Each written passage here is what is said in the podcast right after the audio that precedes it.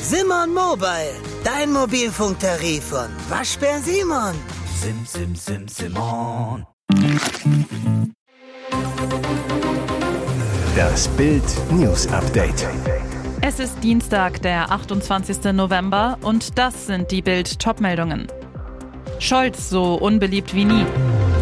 Deutschland versinkt im Schneechaos. Flirt-Fiasko bei Bauer sucht Frau. Eine Lichtgestalt in den Beliebtheitsumfragen des INSA-Instituts war Olaf Scholz nie, sagt Meinungsforscher Hermann Binkert. Aber die Haushaltskrise der Ampelregierung führt den Bundeskanzler nun in ein demoskopisches Tal der Tränen. Er rauscht im Politiker-Ranking drastisch nach unten. An diesem Dienstag versucht der Kanzler mit seiner Regierungserklärung das Ruder herumzureißen. Zeit würde es. Denn die Deutschen lasten Scholz das Finanzdesaster, das durch das Urteil des Bundesverfassungsgerichts entstanden ist, offensichtlich persönlich an. So schlecht war bei Insa noch nie ein Kanzler, sagt Meinungsforscher Hermann Binkert. Die Deutschen sind unzufrieden mit der Regierung und lasten das insbesondere dem Kanzler an. Die Karlsruher Richter hatten die unter Scholz erfundene kecke Umwidmung von Corona-Geldern für Klimazwecke im Haushalt 2021 für nichtig erklärt. Dadurch sind Scholz Ampelregierung große Teile ihrer Finanzplanung weggebrochen. Es klafft ein 60 Milliarden Loch, zu dem Scholz bisher nur eine emotionslose Ruhigblutrede in den sozialen Netzwerken veröffentlicht hatte, die eher Fragen offen ließ als beantwortete.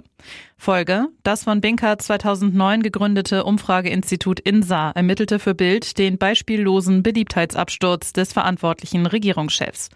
Demnach ist Scholz der Verlierer der Woche. Er verliert zwei Punkte, sagt von Platz 13 auf Platz 17 ab. Damit liegt er hinter Wirtschaftsminister Robert Habeck. Noch unbeliebter als der Kanzler sind nur noch, wie in der Vorwoche, AfD-Chef Tino Kruppalla, SPD-Innenministerin Nancy Faeser und Linken-Chefin Janine Wissler. Schnee und Glätte haben in Deutschland für chaotische Verhältnisse gesorgt.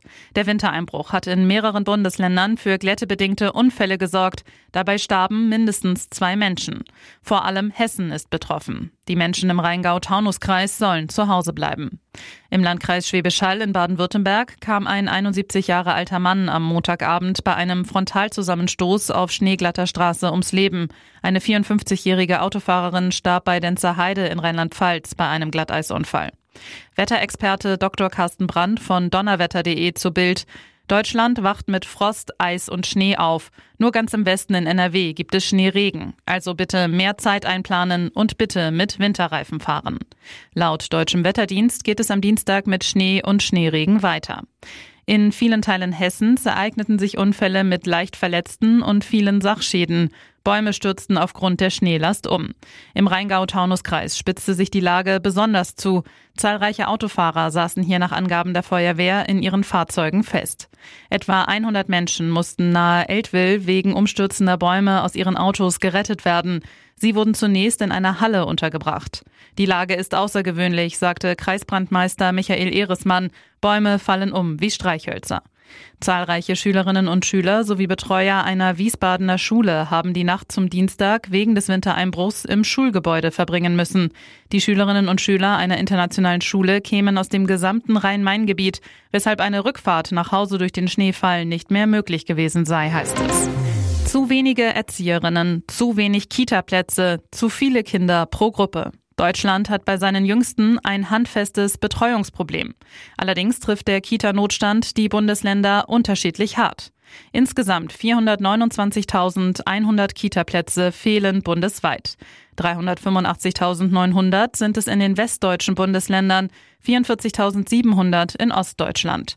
Das geht aus aktuellen Berechnungen der Bertelsmann Stiftung für das Ländermonitoring frühkindliche Bildungssysteme hervor. Obwohl Eltern einen Rechtsanspruch auf einen Betreuungsplatz haben, könne dies für Hunderttausende Kinder noch immer nicht erfüllt werden. Die Situation verschärft sich, weil sich immer mehr Eltern eine Betreuung vor allem für ihre jüngeren Kinder wünschen. Weiteres Problem, vor allem in den ostdeutschen Bundesländern kommen mehr Kinder als vorgesehen auf eine Vollzeitfachkraft. In den Krippengruppen für unter Dreijährige sollte höchstens drei Kinder auf eine Erzieherin kommen. Im Westen liegt der Betreuungsschlüssel aber bei durchschnittlich 3,4, im Osten sogar bei 5,4. Die Situation ist für Kinder und Eltern wie auch für das vorhandene Personal untragbar geworden, beklagt Annette Stein, Expertin für frühkindliche Bildung bei der Bertelsmann Stiftung. Der Fachkräftemangel erschwert es zunehmend, die Rechtsansprüche zu erfüllen und in den Kitas den Bildungsauftrag umzusetzen.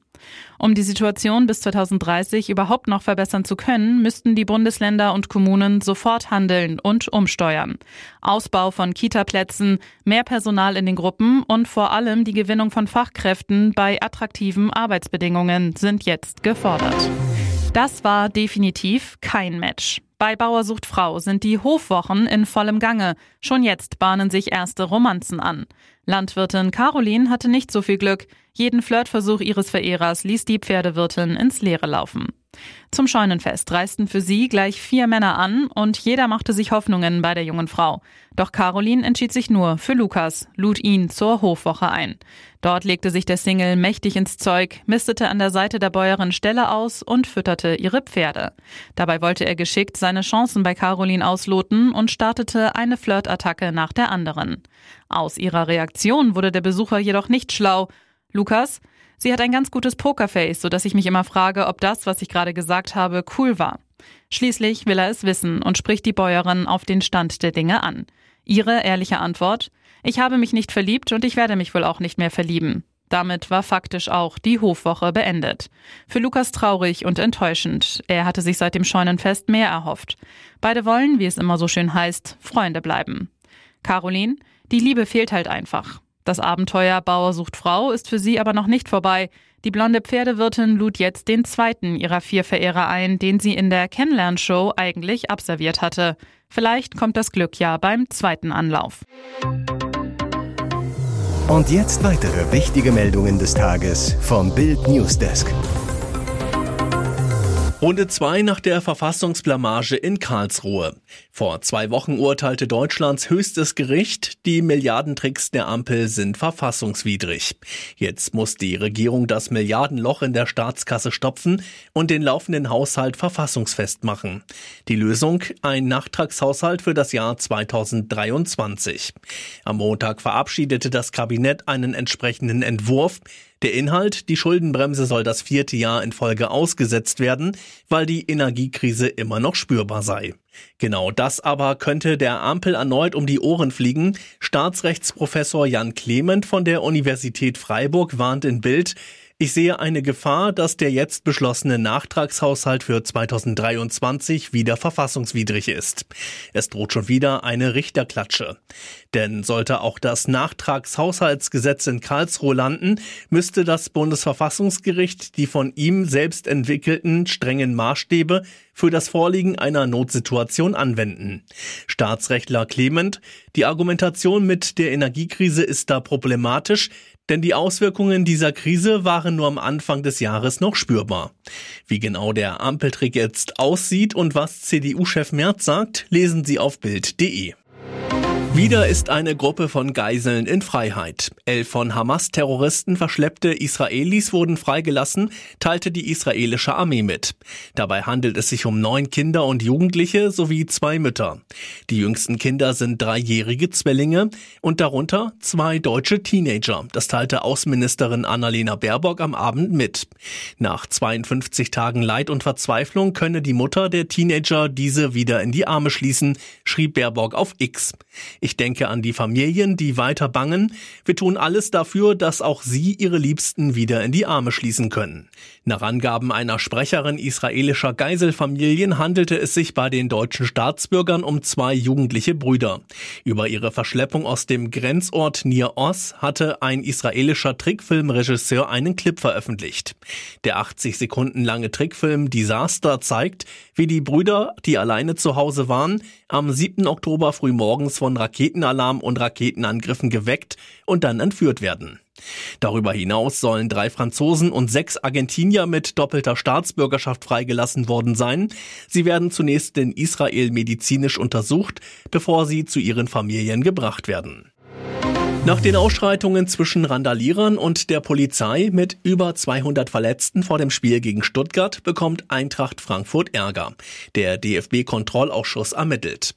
Und die deutsche Polizeigewerkschaft fordert, dass Hessen die Polizeikosten für Hochrisikospiele in Frankfurt künftig der DFL in Rechnung stellen müsse, wie in Bremen. Es führt kein Weg mehr daran vorbei. Die Polizei kritisiert Eintrachts Vorstand für seine zu nachsichtige Haltung gegenüber den Ultras. Es kann nicht sein, dass innerhalb des Stadions mit Duldung der Vereinsführung eine autonome Ultraszene das Sagen hat. Frankfurts Polizeipräsident Stefan Müller richtete nach den Ausschreitungen eine Sonderkommission ein. Rund 50 verdächtige Personen wurden bisher ermittelt. Müller die Gewalt steht in einem krassen Missverhältnis zu dem Anlass. Hier fand offenbar eine Entladung statt, die sich möglicherweise über mehrere Monate angestaut hat. Auch durch Alkoholeinfluss, weil die Ultras am Tag des Stuttgart-Spiels schon tagsüber ihren Weihnachtsmarkt in Stadionnähe veranstalteten. Dass Club, Mannschaft und Trainer ihre Nähe suchen und ihre Wichtigkeit als Stimmungsmacher im Stadion betonen, genügt ihnen nicht.